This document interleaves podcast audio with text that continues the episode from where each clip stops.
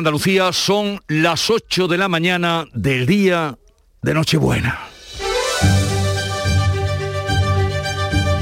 En Canal Sur Radio, La mañana de Andalucía con Jesús Vigorra.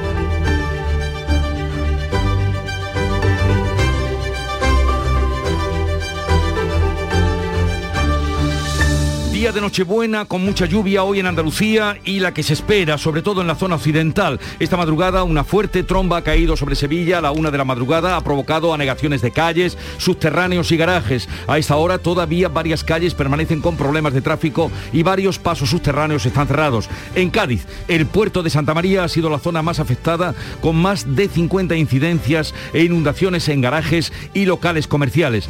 Otros dos asuntos marcan la jornada, la incidencia del COVID y la obligatoriedad de la mascarilla y, por otro lado, la reforma laboral tras el acuerdo de ayer entre patronal, sindicatos y gobierno. Social Energy.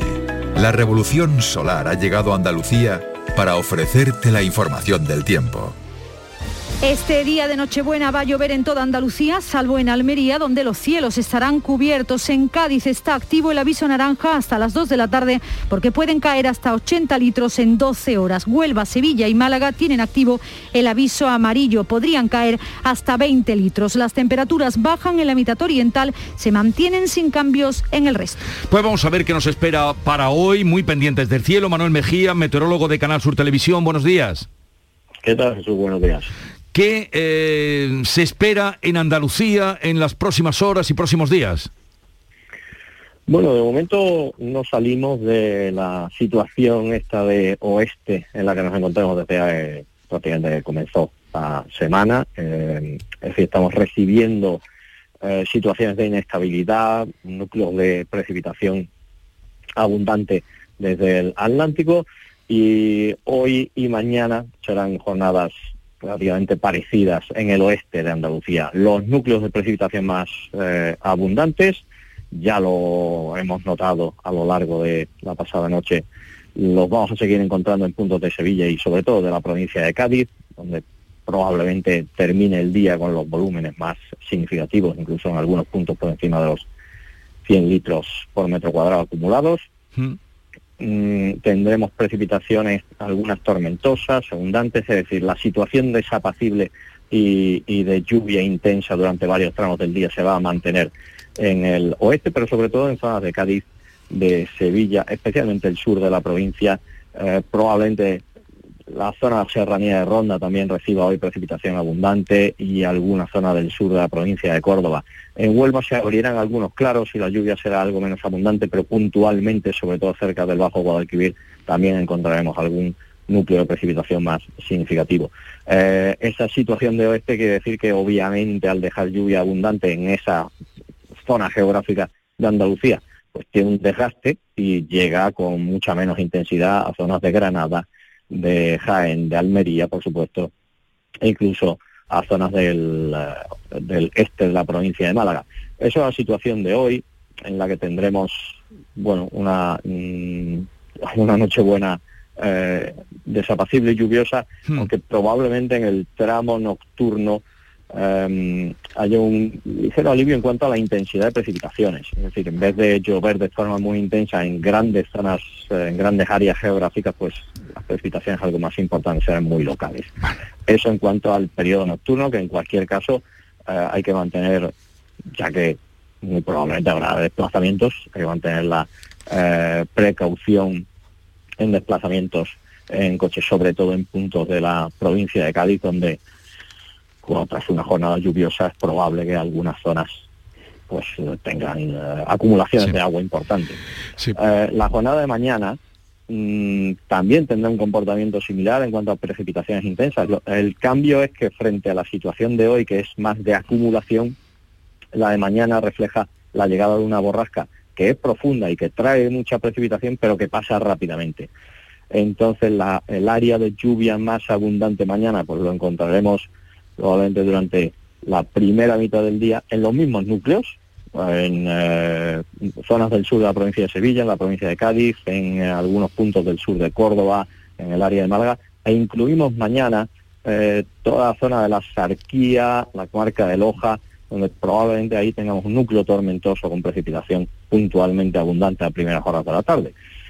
Pero esa situación, una vez que el día de Navidad vaya avanzando, sobre todo a lo largo de la tarde, se irá aliviando de un modo bastante apreciable. Y de hecho, el domingo será un día cubierto con alguna precipitación ocasional, pero ya notaremos un cambio de tiempo mucho más destacable. Pues muchísimas gracias, información muy eh, cualificada y de primera mano de Manuel Mejía, meteorólogo de Canal Sur Televisión. Eh, feliz Navidad y que tengas un buen día. Manolo. Igualmente. Adiós. a todos.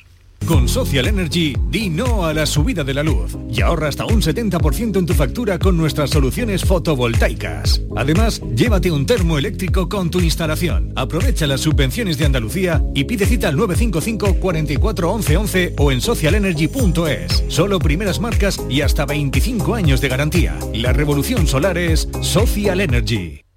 Y ahora vamos con la información del tráfico también de gran utilidad. Vitaldent te ofrece la información del tráfico. En Clínicas Vitaldent queremos verte sonreír. Desde la DGT nos informa Rosa María Salcedo, buenos días. Muy buenos días, actualizamos la información de las carreteras de Andalucía. Hasta ahora se circula con total normalidad tanto en la red viaria principal como en la secundaria. No van a encontrar retenciones importantes. Eso sí, muy pendientes de las lluvias que, por ejemplo, complican el tráfico en Sevilla, en la S30, a la altura del puente del Centenario y de la Esclusa en ambos sentidos. Además, complicaciones precisamente también en Sevilla, en esa 92 salida cerrada en sentido Granada. Este tramo tengan especial eh, precaución porque, como decimos, hay una salida cerrada en dirección Granada. En el resto de carreteras de Andalucía hasta ahora se circula con total normalidad. Esta Navidad, Vitaldent va a sonar más que nunca. Porque la primera visita es gratuita si vienes a cualquiera de nuestras clínicas. Y es que para nosotros, el mejor regalo es verte sonreír. Pide cita en el 900-101-001 y ven a Vitaldent. Hay un sentido con el que no nacemos. Vive en el alma de la gente. Tiene más fuerza que el mar, más que las corrientes. Sentir que puedes cuando otros dudan de que puedas. Dejar de oír las dudas que hay ahí fuera y así escuchar lo que susurra tu alma. Y en la oscuridad, ver solo luz. Ver solo calma. Es la actitud la que nos hace capaces. Grupo Social 11. Feliz Navidad. La mañana de Andalucía con Jesús Bigorra. Noticias. Una fuerte tormenta, ya lo anunciábamos en Sevilla esta madrugada, ha provocado anegaciones en calles, pasos subterráneos, garajes y locales. Eh, Beatriz Galeano. Más de 250 incidencias ha registrado el 112 por la lluvia, sobre todo en la capital. Las lluvias de esta madrugada que han provocado la anegación de numerosas calles, también de pasos subterráneos. La policía local ha tenido que cortar varios accesos para evitar que los vehículos se quedaran atrapados. A esta hora está cortado al tráfico un túnel en la zona sur, en el entorno del Parque Celestino Mutis. Hay también locales comerciales y garajes inundados y continúan balsas de agua y problemas para circular en algunos puntos, aunque no en las vías principales. En Cádiz, en la tarde de ayer, otro temporal ha causado inundaciones y múltiples incidencias. Uno de los municipios más afectados ha sido el puerto de Santa María, donde Emergencia 112 atendía más de 50 incidencias. Las fuertes precipitaciones ocasionaban anegaciones del viario público, viviendas locales, sótanos e incluso en dos colegios. La barriada de la playa ha sido la más afectada. Germán Beardo es el alcalde del puerto en algunas zonas, sobre todo, mira, calle, calle Misericordia, eh, algunos bares afectados, eh, la ribera del río también, eh, bueno, ha habido prácticamente un río, ¿no? La zona de Miguel del Pino, barriada de la playa, y la zona más pegada a, la, a, los, a los, terrenos de la puntilla, bueno, pues sí, sí, no, no, sí se han visto afectados un poco más típicos garajes mm. o entradas a las casas, a los portales. Precisamente algunos de los propietarios de estos locales de los, que hablaba el, alcalde nos han contado que el agua superó el medio metro de altura. Cada vez que cada vez que cae una tromba de agua que se mantiene en el tiempo, o sea, si, si cae un golpe de agua breve no pasa nada, pero como caiga más de 10 minutos se inunda. Y esta vez pues creo que ha durado 30, 40, 50 minutos, no sé, porque es interminable, ¿no? Entonces pues se ha llenado. Nosotros hemos, hemos, tenido que cerrar y eh, acabamos de terminar ahora mismo de limpiar. Hemos estado, y ahora espera ver los daños en, en la maquinaria y todo el tema este. También ha habido problemas en la provincia de Cádiz, en Rota, en Jerez, en Villamartín, en Arcos y en Puerto Real. Y según nos informaba hace unos momentos Manuel Mejías, el meteorólogo de Canal Sur Televisión, hoy será el día, o continuará en esa tónica, en la zona eh, oeste de Andalucía pueden caer hasta 100 litros por metro cuadrado y mañana habrá también, eh, pero la borrasca pasará más ligera por esta tierra. Patronal, sindicatos y gobierno cierran un acuerdo para la reforma laboral. El Consejo de Ministros del próximo día 28 lo aprobará, con lo que el Ejecutivo cumplirá con uno de los compromisos fijados con Bruselas antes de final de año. Un acuerdo que no deroga la reforma del Partido Popular como había defendido la ministra de Trabajo, pero que sí toca varios aspectos del Estatuto de los Trabajadores, como la contratación y la negociación conectiva, y tiene entre sus principales objetivos la reducción de la elevada temporalidad en España. Solo un contrato temporal de 90 días por circunstancias de la producción y otro de interinidad para las sustituciones. Devuelve además la prioridad a los convenios sectoriales que serán también la referencia para las subcontratas y recoge un nuevo modelo de ERTES vinculados a la formación de los trabajadores. La ministra Yolanda Díaz habla de un día histórico. Hoy es un día histórico para los trabajadores y las trabajadoras de nuestro país. Es la primera reforma en la que los trabajadores y las trabajadoras recuperan derechos, ganan derechos y creo que a partir de su entrada en vigor de esta norma, desde luego, veremos mejoradas las relaciones laborales en nuestro país.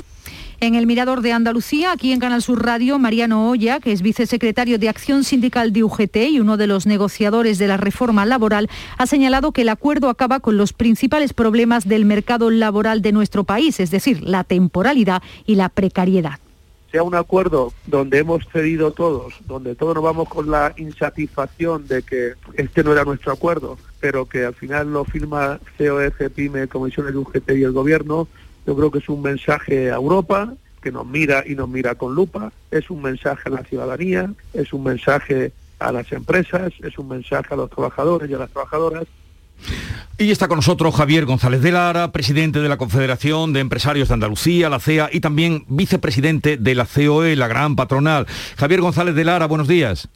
Buenos días, don Jesús. Gracias por atendernos. ¿Qué valoración hace usted de ese acuerdo que no se producía desde hace 40 años, donde se ponían de acuerdo todos los agentes sociales en este país? Bueno, pues eh, es un gran acuerdo, un acuerdo en un contexto muy difícil, muy complejo, eh, una situación de pandemia sin precedentes, con una crisis económica de la cual aún no hemos remontado y donde ponerse las partes precisamente a remar en la misma dirección y que haya fumata blanca, pues no ha sido nada fácil. Por lo tanto, no sé si la palabra es histórico, no sé, quizás son palabras muy grandilocuentes, pero desde luego ha sido un gran acuerdo donde todos hemos cedido. Eh, pero hace unas semanas eh, esto no lo tenían ustedes tan claro, digo la parte empresarial, eh, este acuerdo. Por supuesto, era, los documentos que se manejaban hace escasas semanas eran inasumibles, eran tremendamente complejos, difíciles y donde había una derogación absoluta de la reforma laboral del año 2012. Hemos llegado a un punto de equilibrio, un punto intermedio donde efectivamente todos hemos cedido, pero es verdad que que los empresarios hemos conseguido un buen acuerdo, hay que decirlo con claridad, que creo que también es bueno para los trabajadores, pero sobre todo es un acuerdo que supone un ejercicio de responsabilidad por parte del mundo empresarial, que aporta certeza, bueno, y también de las centrales sindicales, pero el gobierno ha estado modulando esa, esa negociación, pero lo que aporta sobre todo son certezas de cara al exterior y favorece la confianza en España, después de, como usted bien dice, don Jesús, de meses de dificultades donde trasladábamos mensajes muy perjudiciales para las empresas, para los inversores, para el futuro de nuestro país. Es yo creo que hemos dado un, digamos, un golpe de, solvencia ¿no? ante la Unión Europea y de marcar, marcarnos con unos objetivos donde ante tanto ruido político los agentes eh, económicos y sociales pues podemos acordar cosas relevantes. Eh, ¿Ha podido ser el, el, respiro que van a dar los seres a los empresarios lo que les haya convencido a ustedes? Los ERTES, los ERTES quería decir, la, posibilidad de los ERTES. Sí, sí, sí, lo entiendo perfectamente. Vamos a ver, es un tema, eh, como usted sabe, el documento, la reforma, aunque hay quien también está opinando en mi opinión, con toda la legitimidad, pero con alguna ligereza sobre los contenidos del acuerdo, que tiene tres grandes ejes, contratación, temporalidad, negociación colectiva, flexibilidad interna, es decir, hay que analizarlo con detalle.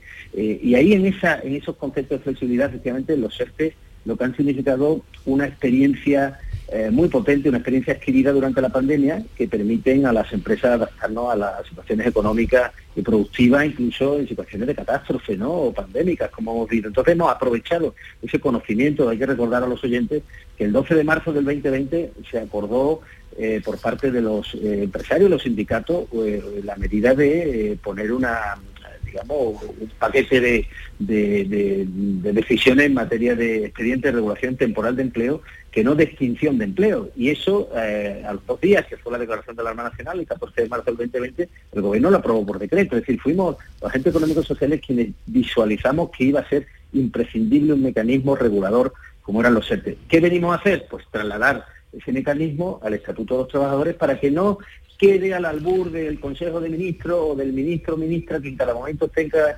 en el, gobierno correspondiente y decida si lo prorroga tres meses, si lo prorroga seis meses, sabe usted lo que me refiero. Hemos estado con seis prórrogas consecutivas con muchísima atención. Ahora entra en el Estatuto de los Trabajadores todos eh, de acuerdo y con la cobertura, sobre todo las empresas que peor lo pasan y los trabajadores con la estabilidad que necesitan.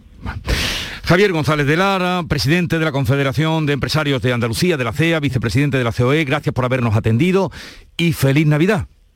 Bueno, eh, don Jesús, con ese nombre como que usted tiene, hoy es Nochebuena, un día importante.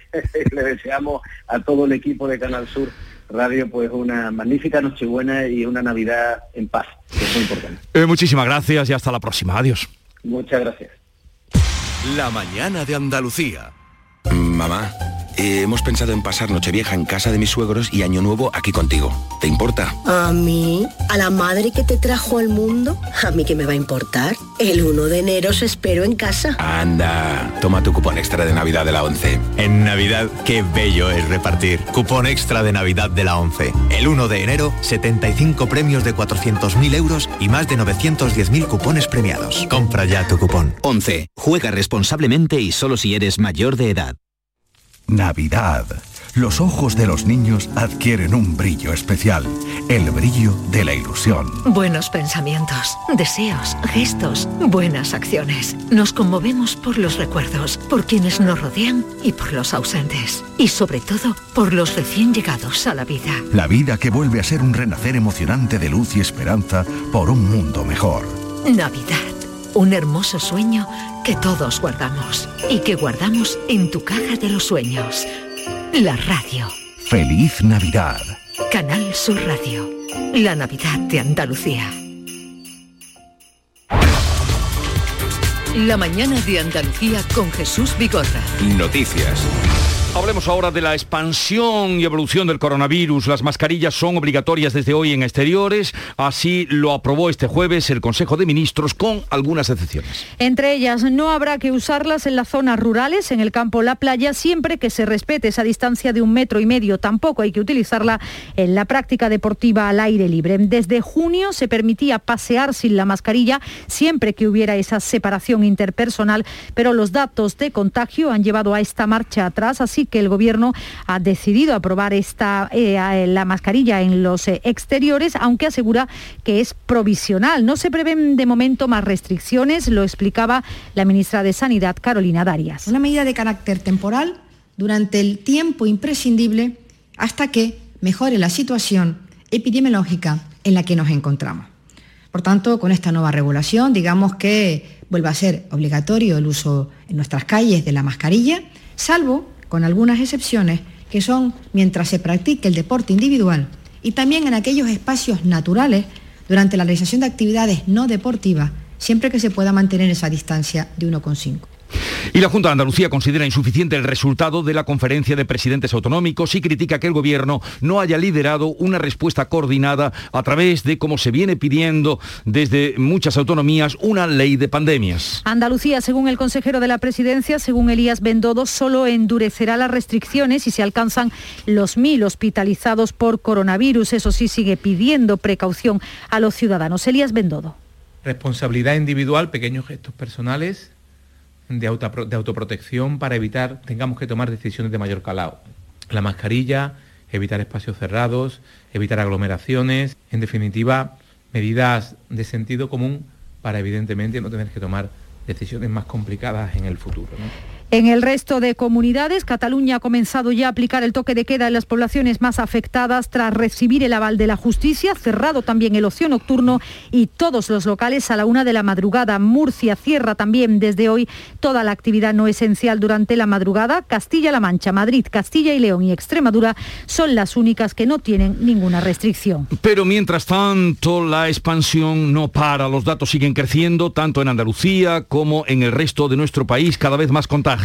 Andalucía ha sumado este jueves 7.200 nuevos casos en 24 horas y 14 fallecidos, el doble que la jornada anterior. La tasa de incidencia acumulada a 14 días ha subido 71 puntos, se sitúa en 573. Todas las provincias de Andalucía están en riesgo muy alto, excepto Almería y Granada, que se encuentran en riesgo alto. En España la tasa de incidencia se ha disparado por encima de los 900 casos. Ayer se notificaron casi 73.000 nuevos positivos. Con estos datos sobre la mesa, algunos expertos como Jean-Carles March, profesor de la Escuela Andaluza de Salud Pública, lamenta que no se hayan tomado medidas más valientes para hacer frente a esta sexta ola. Son medidas inútiles, me parece que no ayudan a tener claro qué es lo que hay que hacer en, en, esta pandemia, hacia dónde hay que ir y en un momento además que lo que esperamos, lo que necesitamos es más profesionales en la atención primaria y más profesionales de salud pública. ¿Qué hubiera esperado? Que los 8.000 profesionales andaluces que se han ido a la calle volvieran a Andalucía. Son las 8.21 minutos, 22 ya de la mañana, sintonizan Canal Sur Radio. Buenos días. En el sorteo del cupón diario celebrado ayer, el número premiado ha sido 73.695 73695. Asimismo, el número de serie correspondiente a la paga, premiado con 3.000 euros al mes durante 25 años, ha sido 26026. Hoy, como cada día, hay un vendedor muy cerca de ti repartiendo ilusión. Disfruta del día y recuerda, con los sorteos de la 11, la ilusión se cumple. La mañana de Andalucía con Jesús Bigorra. Noticias.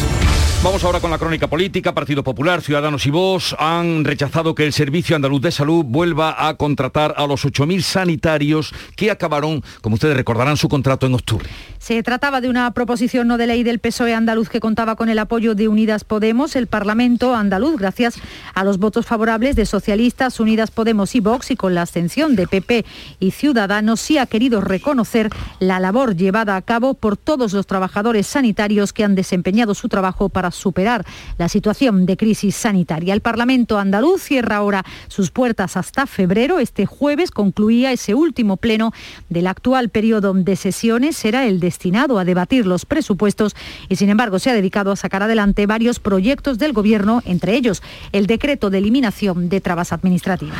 Estamos en un día muy especial, como ese de Nochebuena. Eh, nos asomábamos al eh, mercado, al gran mercado de Mercasevilla. Estábamos en la estación de Santa Justa. Ahora vamos a volver en un momento, pero vamos a saludar otro punto de atracción como es Sierra Nevada. Santi Sevilla, Santiago Sevilla, es el portavoz de Cetursa. Buenos días. Hola, ¿qué tal? Buenos días. ¿Qué perspectivas eh, en esta víspera de las fiestas navideñas tienen en Sierra Nevada? Bueno, pues no son malas, eh, sobre todo teniendo en cuenta que en este momento está nevando en la estación, eh, después de muchos días eh, las precipitaciones en forma de nieve han vuelto en la mitad superior del dominio esquiable a partir aproximadamente de los 2.400, 2.500 metros de altitud. Y esto va a mejorar unas perspectivas que ya eran buenas, con una ocupación en torno al 70-80% en este primer tramo de la Navidad. Y bueno, a resultas de, lo que ocurra con el frente que está entrando ahora y que debe estar todo el día con nosotros en la montaña, pues bueno, eh, vamos a ver qué superficie esquiable se puede preparar para los próximos días y, tratar de tener eh, la primera gran fecha invernal del año, probablemente la más importante del año invernal, pues de la mejor manera posible. La primera gran fecha del año invernal por la otra Andalucía, la Andalucía más occidental, ha llovido y va a llover hoy y también mañana. ¿Qué tiempo eh, está cayendo nieve? ¿Qué tiempo tienen ahí por Sierra Nevada?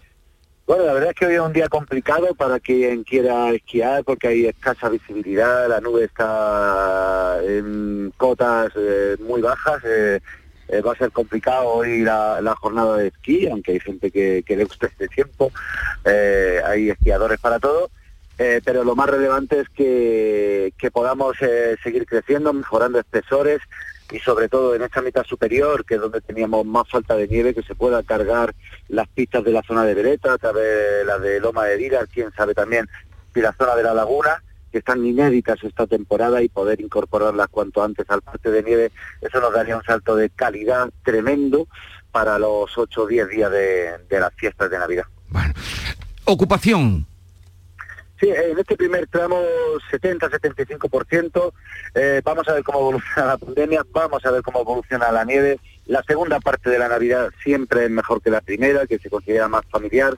Eh, la gente a Sierra Nevada va a empezar a llegar a partir de mañana o pasado y los días en torno a Nochevieja, Reyes son siempre los días de mayor afluencia en la estación. A ver si podemos presentar una buena superficie. Pues ojalá sea así. Santiago Sevilla, portavoz de CETUR San Sierra Nevada, gracias por atendernos y feliz Navidad. Igualmente a todos, un saludo desde la sierra. La mañana de Andalucía con Jesús Vigorra. Navantia, Cádiz y Puerto Real han colgado el cartel de completo en las reservas de reparaciones de cruceros en los primeros seis meses para 2022. Una buena noticia económica sin duda para Cádiz porque si la pandemia no lo impide, dos diques de las plantas gaditanas se van a dedicar totalmente a estas cargas de trabajo para las que existe lista de espera en las navieras internacionales. Las previsiones apuntan a que 2022 será un año muy intenso con un ritmo de producción sin interrupciones hasta el verano. El presidente del Comité de Empresa de Navantia Cádiz es José Antonio Bolaños. En, el dique grande de Cádiz, el dique número 4, y en el dique de Puerto también, tal como salen uno, entran otros.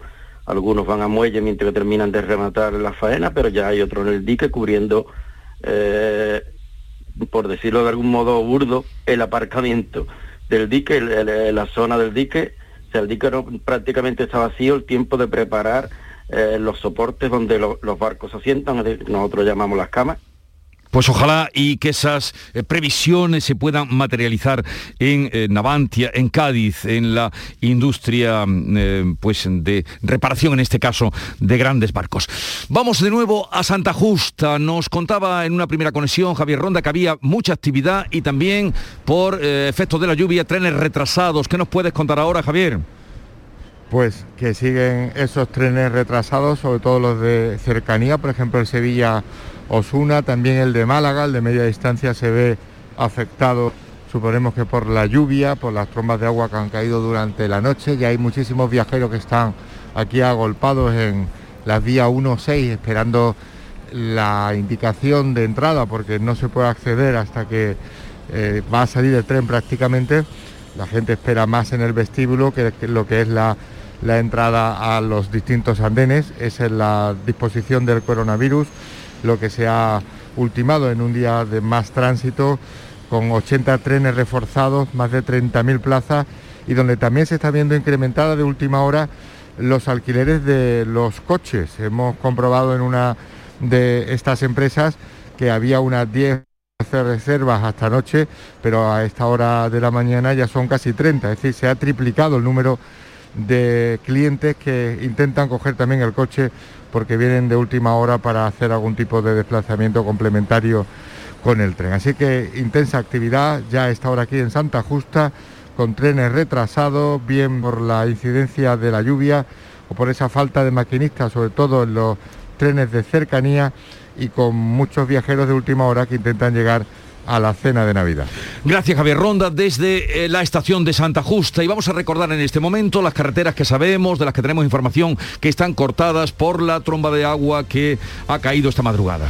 Hay en Sevilla balsas de agua y problemas para circular. Ahora mismo en la A92 en el kilómetro 2 a la altura de Torreblanca, en la S30 en el kilómetro 14 por embolsamiento de agua en los remedios, está cerrada por inundaciones, la S30 en el kilómetro 10 en Bellavista, en La Palmera, y está también cerrada por la salida por inundaciones con circulación irregular la 49, en la salida 11 es la de Umbrete.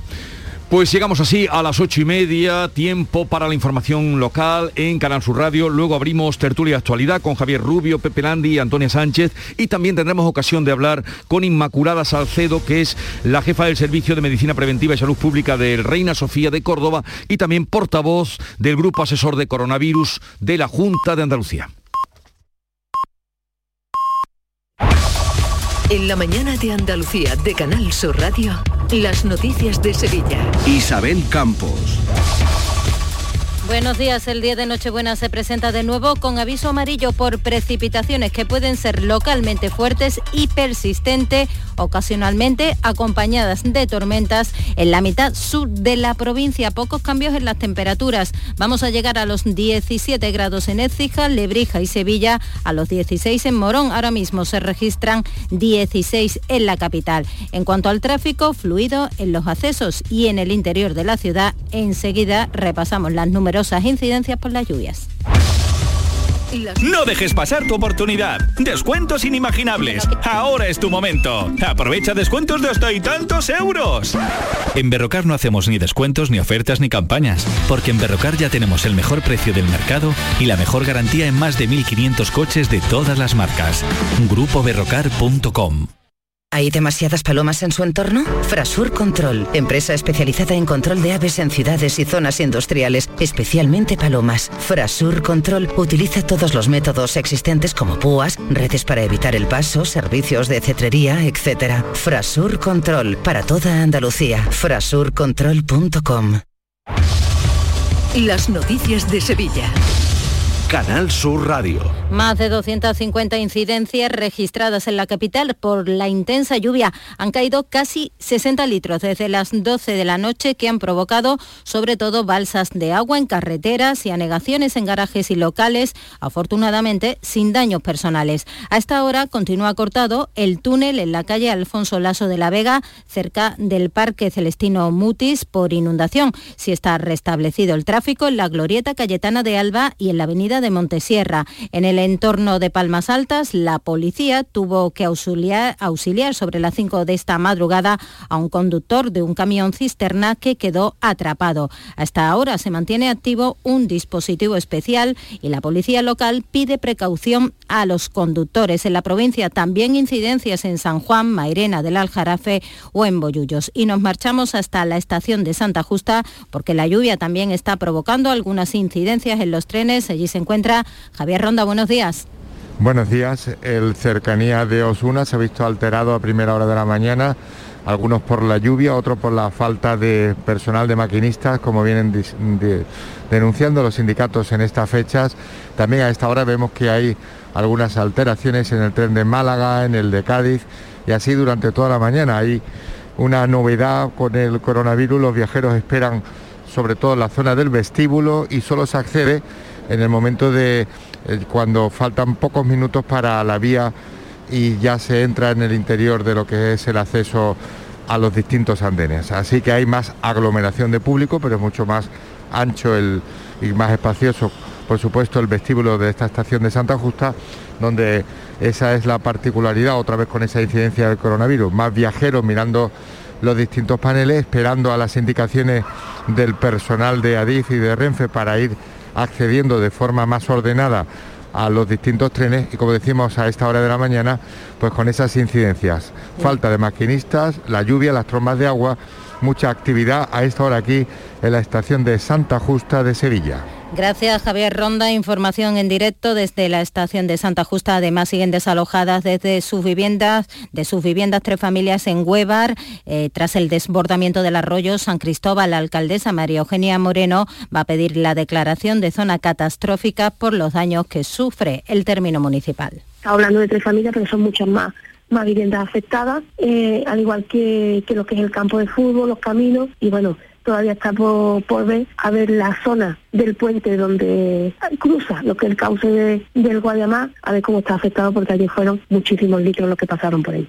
La provincia que encara la Nochebuena en situación de riesgo muy alto por COVID, con 1.760 nuevos contagios y cuatro fallecidos en 24 horas y una tasa media de 566 casos por cada 100.000 habitantes. La superan la capital con 650 y el Aljarafe con 623. Desde el Colegio de Médicos se pide precaución para no colapsar los centros de atención primaria. La gente está muy preocupada y están acudiendo a los, a los servicios de, urgencias y a las consultas no acudir si no se tienen síntomas para hacerse los, los test de antígenos. Recuerden, lloverá también hoy en Sevilla.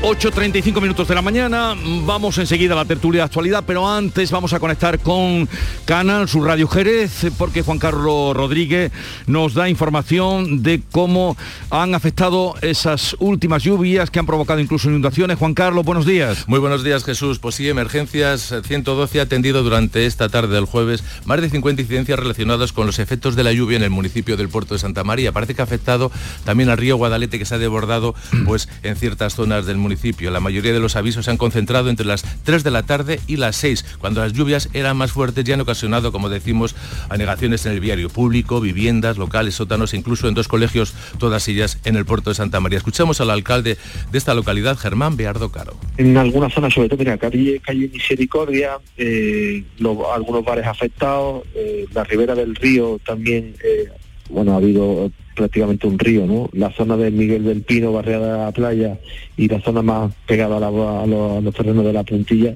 no, pues sí, sí, se han visto afectados un poco más típicos garajes o mm. entradas a las casas, a los portales. Y este desbordamiento, sobre todo por la zona de la puntilla, se ha debido a que ha coincidido el mayor punto de lluvia con la pleamar. Las anegaciones fundamentalmente han venido a partir de las cuatro y media, que además que ha coincidido, con, la, la Las precipitaciones han sido muy altas, o sea, hemos estado entre las 10 y la 1 de la tarde, entre 10 y 12 litros por metro cuadrado a la hora. Claro, evidentemente después por la tarde, cuando se ha producido la pleamar, se ha eh, visto las calles un poco más eh, con, intensidad de agua. y así han vivido también unos hosteleros este momento de intensa lluvia en el puerto de Santa María.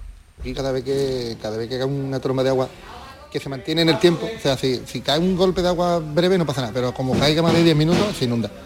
Y esta vez pues creo que ha durado 30, 40, 50 minutos, no sé, porque es interminable, ¿no? Entonces pues esta vez se ha llenado. Nosotros hemos, tenido que cerrar y eh, acabamos de terminar ahora mismo, de limpiar. Hemos estado, y ahora espera ver los daños en la maquinaria y todo el tema este. Teníamos aquí un par de mesas de clientes, se tuvieron que ir, se mojaron hasta... Bueno, fue... Metro para arriba de agua y se ha ido. Pues a las 5 de la tarde me llamó un empleado mío que estaba el, Guadalete fuera de la plaza de la Herrería. En fin, también en Jerez ha habido inundaciones en el portal, en el polígono industrial, en la avenida principal y en una calle de la pedanía de Estella del Marqués.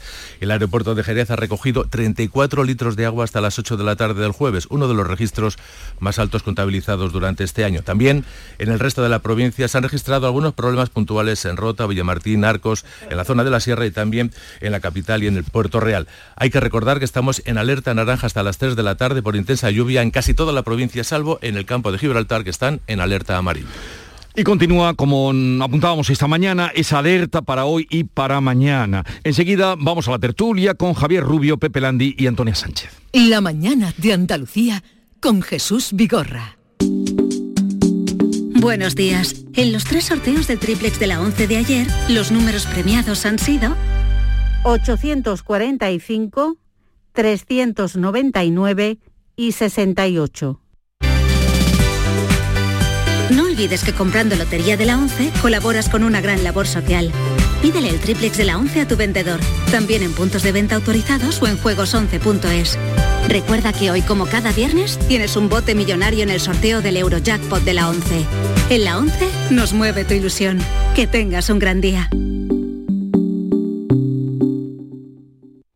Información, cercanía, diversión.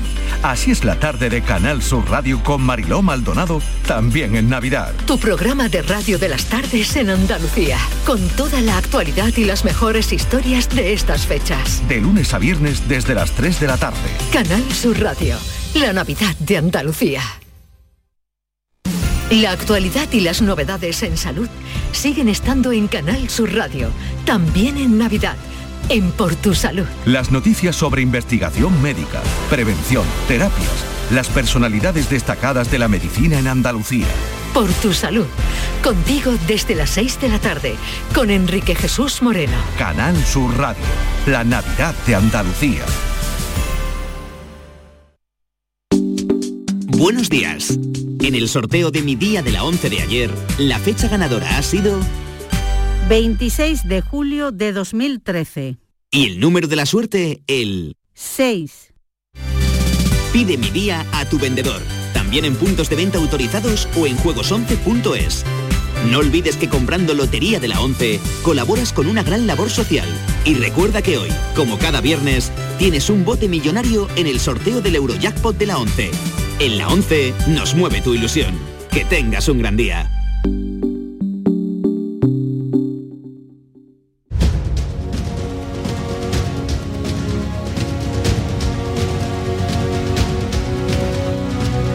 En Canal Sur Radio, la mañana de Andalucía con Jesús Vigorra. Y hoy para analizar la actualidad con Antonia Sánchez, su directora de La Voz de Almería. Buenos días, Antonia. Hola Jesús, muy buenos días. ¿Qué tal estás? Bien, bien, razonablemente. Eh, ¿Por Almería llueve? No, pues no, no está lloviendo. Ya estaba escuchando lo que contabais de, de la parte occidental de Andalucía, y, pero aquí no, aquí no está lloviendo. Sí, sí, ya nos indicaba también que es por esta parte por la que más va a caer y todavía no ha terminado eh, de esa lluvia tan, tan esperada, por otra parte, y tan necesitada. Pepe Landi, eh, redactor jefe de La Voz de Cádiz, buenos días. Hola, muy buenos días. Eh, ¿Qué nos cuentas de las lluvias, aparte de lo que nos eh, escuchábamos de nuestro compañero Juan Carlos Rodríguez? Pues que ha sido una madrugada bastante complicada, eh, sobre todo en el puerto de Santa María, en, Jerez, algo también en la bahía, en el resto de la bahía de Cádiz, San Fernando y, y en la capital, sobre todo muy afectada la zona del puerto de Santa María y el alrededor de la, la ribera del Marisco, que conocerán Mm. muchos de los que nos oyen, la zona de, mm, de la calle Misericordia, con algunos locales de, de hostelería, eh, bajos, garajes, en fin, ha sido una madrugada un poco complicada y sigue lloviendo con una mm, intensidad y una persistencia, la verdad es que una cortina de agua constante desde ayer a ayer por la mañana, ayer a mediodía. Y, y esperemos que, que no haya muchos más problemas, porque lo que decía, el agua era muy necesaria y muy esperada, pero, pero claro, no llueve, no llueve ordenadamente, como querríamos. Claro, y, pero en fin, ya están eh, avisados al menos nuestros oyentes, todos los de esa zona. También en Sevilla hemos tenido una madrugada Mm. tremenda. Javier Rubio, redactor jefe de ABC Sevilla, buenos días. Muy buenos días. Te despertó, eh, supongo, la lluvia, Sí, ¿no? también, Como a todo el mundo. Eh, La verdad es que y ha habido momentos en los que era con furia, ¿eh? Eh, Arreciaba. Una tormenta con furia. Y hay mucho, mm, bueno, lo habéis Sí. estado contando en los boletines, ¿no? Muchas eh, zonas que se han quedado embalsada el agua y se ha ido la luz y problemas y los túneles de, de las, las calles, en fin, la verdad es que ha sido una noche. Pero bueno, esto, mm, gracias a Dios, nos va a sacar de la situación de mm, prealerta que teníamos en, en Emasesa. Sí. ¿Verdad? Porque vamos a superar, vamos, yo creo que ya lo habremos superado, el 50% del volumen de la capacidad de embalse. Sí. Eh, que cuando se baja de ese 50% se activa inmediatamente la prealerta por sequía.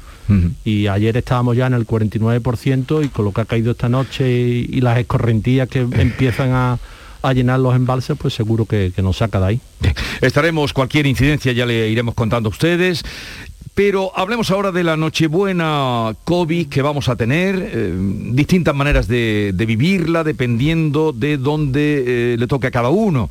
En Andalucía no va más allá que la obligación de las mascarillas, eh, digo como obligatoriedad. Hay que ir por la calle con, con la bolsita, con la comida preparada y, y no, porque es una, es una tarde, ¿verdad? Que se ve mucha gente pasando de un lado para otro con los platos ya preparados para eh, llevarlos a- al sitio de reunión y con la mascarilla puesta, pues, pues sí. ¿Qué os parece la situación que tenemos, las medidas que se han, pues- eh, se han puesto?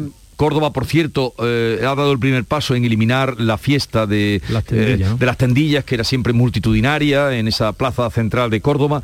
¿Qué os parece cómo mm, llegamos a este día? La verdad es que yo- las medidas que, que se, que se han aprobado, que se han aplicado, eh, han sido criticadas o parecen mm, o han sido recibidas como tibias, como, como demasiado suaves, como demasiado eh, poco, no sé, intervencionistas, poco, poco, poco activas, ¿no? porque prácticamente se resumen a la, a la obligatoriedad del uso de la mascarilla en espacios, en espacios públicos, prácticamente a llevarla en todo momento ya. Pero yo creo que a pesar de, de que sean tomadas por tibias y por insuficientes, van bastante en consonancia del, del ambiente, de la, de la percepción que, que noto en, en la gente a mi alrededor, por lo menos, ¿no? que es que eh, hay que resistir sin hacer demasiados aspavientos y sin hacer demasiadas restricciones de horario y sin que nos afecte más de la cuenta, más de lo que ya nos afecta a la vida pues laboral y social y, y familiar. Esa es la sensación, la percepción que tengo, ¿no? que, que- que todo el mundo, bueno, una gran mayoría de gente estaba por la labor de que no hubiera un gran parón, a pesar de que las cifras son preocupantes, pero son Mm. preocupantes las cifras de contagio.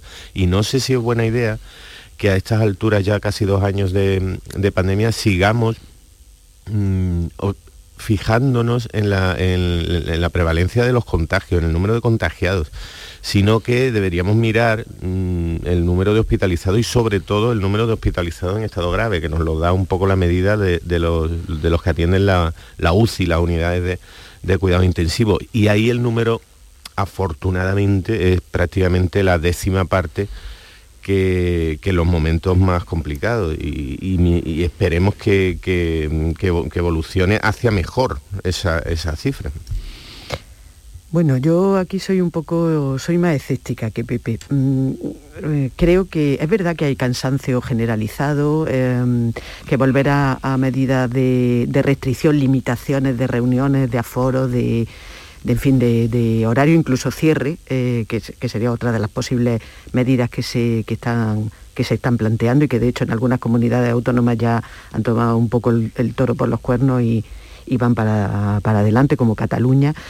El caso es que em, yo, cuando digo que soy escéptica, es que eh, me refiero a que la libertad, o sea, la, la responsabilidad individual, que es la que debería primar, eh, pues en determinadas situaciones y eh, eh, yo la veo bastante en, cuestión, quiero decir. Nos ha pillado esta ola, la velocidad de, propagación de esta ola, creo que nos ha sorprendido mm, a la, mayoría. Nos ha pillado en las puertas de la Navidad. Eh, un momento de reuniones, de bueno, pues de, consumo de, alcohol, porque es así, eh, de, de grandes reuniones, de grandes fiestas, en las que eh, mucho me temo que, la responsabilidad individual que la inmensa mayoría la, la puede, la puede llevar a cabo, eh, pero hay situaciones que son propicias a, a que se te olvide, a que se te olvide y a que esté el roce, el, el abrazo, el, el beso, la no mascarilla eh, y la desinhibición eh, total. Entonces mm, creo que es bastante que yo, yo lo veo bastante arriesgado eh, el que eh, estemos en una prácticamente normalidad porque bueno la- las medidas de la mascarilla en la calle eh, está bien pero todos los expertos nos apuntan que la, la eficacia es eh, eh, testimonial casi más, más, más un símbolo no que otra cosa. Sí, ¿te, te parecen entonces tibias las medidas que se han tomado? a mí sí sí, sí. Antonia, sí, Pepe Sí, parece. Que, que está, que está bien. Javier, ¿tú cómo ves las medidas que se han tomado? Hablamos de Andalucía, claro, porque luego en- claro, en claro. Cataluña hay toque de queda, en. Murcia otro tanto. Sí, pues mm, a lo mejor quizás eh, si se hubiera querido mm, atajar de una manera más, más decidida, se hubiera impuesto alguna de estas medidas de, de recorte de horario en la hostelería y tal. Claro, se ha inventado esto del pasaporte COVID, que es una cosa que mm, no sirve para nada, lo digo así, ¿verdad? Por, por propia experiencia, porque llegas a un bar y te dicen, enseña usted el pasaporte COVID y efectivamente tú enseñas una hoja, yo lo llevo en una hoja, Sí. no lo tengo descargado porque además la descarga de la app esa es, es como para... Para una echar, urgencia, un, echar un día descargando, ¿no? Y, y enseñas el papel Y, y dice el tío, ah, vale, pero no compruebas si eres tú o es de tu primo o es de tu vecino. En fin, que es un poco eh, una excusa, ¿no? Y lo de las mascarillas por la calle, pues otra excusa, ¿no? Eh, Bueno, pues vamos a decir que, que se ponga también la mascarilla a la gente por la calle porque... Pero ahora es obligatoria, Javier. Sí, sí, por eso, que es una excusa del gobierno. Una excusa de la conferencia de presidente. Bueno, como no tenemos nada que decir, no nos atrevemos a, a recortar los horarios, a meter a la gente en las casas, que por otra parte, yo insisto, cuidado que esas restricciones afectan a la salud mental. Y eh, lo vemos, eh, la, la atención primaria a los hospitales es muy fácil comprobar que se han eh, colapsado. ¿verdad? Eh, ahora mismo la Junta va a empezar a poner puntos distribuidos por toda Andalucía para que la gente se haga las pruebas, em, pida la baja del médico, obtenga el certificado COVID, todo eso que hay que ir a un centro de salud que está colapsado. Pero lo que no vemos, porque es in- in- invisible, es la afección que tiene en la salud mental de las personas. El aumento de los suicidios, vamos a decirlo ya claramente, el aumento de los suicidios que estamos detectando en este año 21 es consecuencia, lo dicen todos los expertos, de lo que hemos pasado en el año 20. Y claro, eso no lo vemos. Entonces, hay que tener pues un ten con ten de medidas restrictivas y mm, atajar, pues sí, efectivamente los casos están desbocados, pero yo mm, decía antes Antonia de la responsabilidad individual, pues yo creo que más o menos funciona. Yo eh, conozco en mi entorno más inmediato y, y los compañeros del trabajo, pues muchísima gente ha desconvocado cenas de Nochebuena que tenía con los padres, con los suegros, con la familia, con no sé qué, y acaban pues el núcleo familiar, el núcleo reducido, cenando en casa. Oye, pues quiere decirse que la gente mm, sabe que- qué es lo que tiene que hacer para no contagiarse. Pues, Eh, vamos a, yo percibo también eh, esto que apuntaba Javier, de que la responsabilidad eh, individual eh, o familiar se está tomando, porque oigo en nuestro, en mi entorno, igual que vosotros, mucha gente que dice, yo no iré con mis padres, mis padres me han dicho que no venga, Eso es, eso es. porque, hay- porque tenemos ya todos cerca a gente que está Oh. contagiada. Vamos a saludar a Inmaculada Salcedo, es jefa de Servicio de Medicina Preventiva y Salud Pública del Hospital Reina Sofía de Córdoba, pero es también la portavoz del Grupo Asesor de Coronavirus en Andalucía. Doctora Salcedo, buenos días. Hola, muy buenos días. ¿Cómo estamos? Eh, bien, ya ve usted que hay eh, opiniones para todos los gustos. Ah, la medida que se ha tomado es obligación de la mascarilla en Andalucía, eh, obligatoriedad de la mascarilla. No se ha tocado ningún tipo de restricción. Mm, no sé si quiere usted hacernos por qué han decidido adoptar esa posición. Bueno, nosotros en Andalucía mm, recomendábamos en todo momento la mascarilla en exteriores de manera generalizada, sabiendo perfectamente los expertos de salud pública que no tiene sentido cuando una persona va sola, caminando por la calle por el campo, y, que eso no aporta realmente. Pero es verdad que cuando nos juntamos en aglomeraciones, cuando vamos, nos gusta ver el alumbrado navideño o nos cruzamos con un grupo de personas, si no llevamos la mascarilla puesta, es muy complicado que la volvamos a poner en ese momento. Y por eso la recomendábamos, porque por propia practicidad, ¿no? Por ser práctico. La tienes puesta en interiores y luego en exteriores te la quitas y ya, ya no te la pones más. O sales de casa sin mascarilla.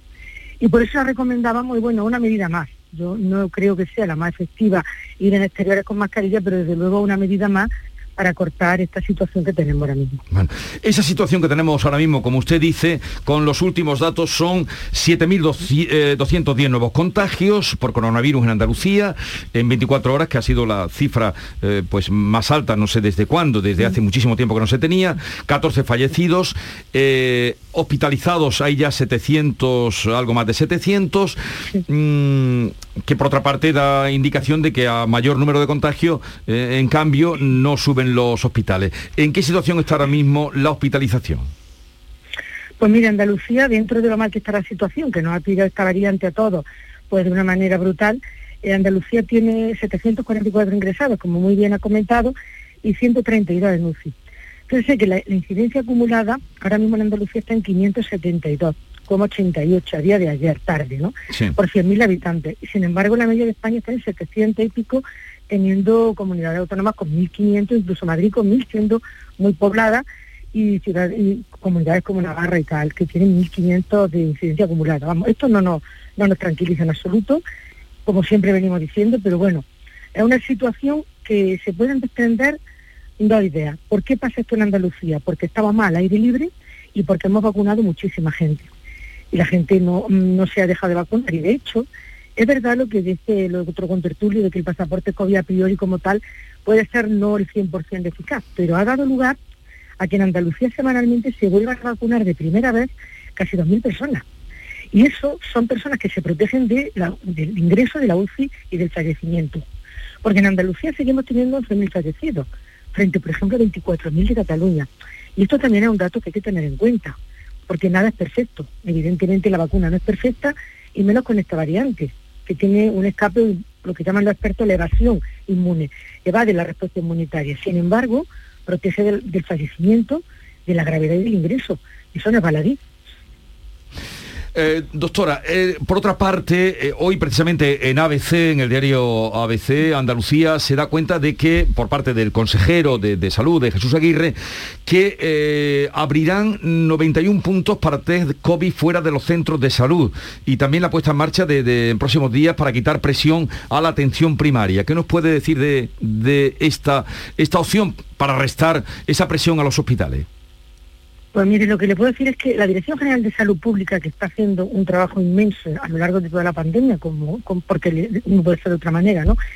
Y, los especialistas que, asesoramos, los especialistas en medicina preventiva y en salud pública, tenemos claro que escudo, 100% no hay nada. Y todas las medidas que se apliquen son buenas y contribuyen a que se vayan eh, atajando los contagios. Entonces, hacer test sabiendo que tienen unas limitaciones, todas las pruebas diagnósticas, es bueno porque en ese momento, si eres negativo, al menos no eres muy contagioso. Puede aparecer positivo a los dos o tres días, ojo con esto, ¿eh? Pero igual pasa con cualquier prueba diagnóstica. Pero si tenemos unas medidas que se están implantando con la mejor voluntad, porque además el mismo contertulio lo ha dicho, si cerramos telería, si cerramos todo, mejoraríamos en algo los datos, la gente mentalmente puede aguantar ese tipo de cuestiones. No vamos a entrar en eso porque no es mi función, pero nosotros que somos uno, una, especialidad que contemplamos la dimensión global y social de la sociedad, todo influye, ¿no? Y desde luego, yo creo que las medidas que se están aplicando en Andalucía son las mejores. ¿Por qué? Porque está vacunándose todo el mundo, hacemos eh, eventos al aire libre, la ciudadanía no es tonta y se está comportando reduciendo las reuniones que no son imprescindibles para evitar acúmulo de, de personas y por tanto contagio y hacer test vacunarse todo el mundo.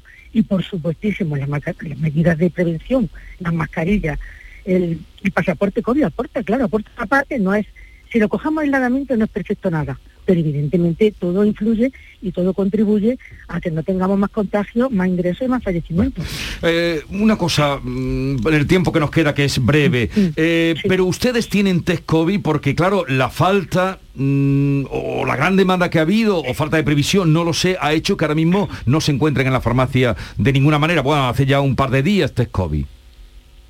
Es verdad que ha habido un, un déficit de suministro a nivel de la farmacia pero bueno, hasta donde podamos seguir haciéndolo y dispongamos de ellos se harán, porque es una medida más, como digo.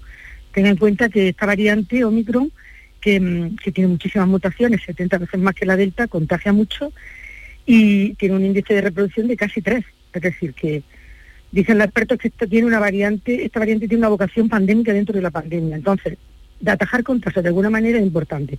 Es, de momento tenemos, en el momento que, que fallen, nosotros reclamamos obviamente que se nos suministre pues todo lo necesario para atender a la población andaluza. Hoy por hoy se puede hacer. Se pueden hacer. Eh, en esos mm. puntos que se van a habilitar. Hoy es Nochebuena, mañana es Navidad, como dice eh, la copla. ¿Cuándo se vuelven a reunir ustedes, el comité asesor de la Junta en tema de coronavirus? Pues mire, nosotros estamos en contacto permanente y lo que están haciéndose reuniones son los comités territoriales también para ver un poco la situación de cada provincia y de cada territorio.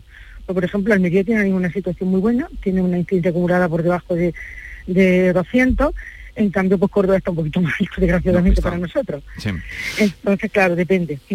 le, quería preguntar esto por si eh, se plantearán ustedes o qué tendría que pasar en el comportamiento que está habiendo de contagios en Andalucía y de hospitalización. No sé si tienen alguna algún límite, alguna cantidad puesta para que tomaran restricciones en Andalucía extras, además de eh, llevar la mascarilla. Pues mira, ahora mismo la situación en el hospital está, no está comprometida. Tenemos todavía, estamos aplicando los planes de contingencia. Evidentemente se están abriendo plantas COVID y se está viendo eh, en la UCI un incremento de casos, pero hoy por hoy no tenemos un compromiso de la asistencia sanitaria. Así que es verdad que nos preocupa muchísimo la, la atención primaria. Evidentemente, y otras medidas que se pudieran tomar, obviamente lo vamos viendo día a día. Si hubiera un incremento importante de, de- de más casos y de más incidencia acumulada ingresos, obviamente algo más tendríamos que hacer. Pero tienen ustedes un número puesto, doctora Salcedo, por ejemplo, de hospitalizaciones para eh, tomar medidas más restrictivas. Es que dependerá de los territorios, claro. En el momento que un sitio pues sobrepase un nivel de riesgo, obviamente se tomarán más medidas, eso está claro. Pero bueno, vamos a pasar la noche buena de la mejor manera posible, que será muy atípica, y después ya veremos. Pero sí, sí, lo que haya que hacer se hará porque lo primero es preservar la salud de los andaluces, está claro. Inmaculada Salcedo, portavoz del Grupo Asesor de Coronavirus en Andalucía, gracias por estar con nosotros. Un saludo y feliz Navidad. Igualmente, feliz Navidad a todos y mucha prudencia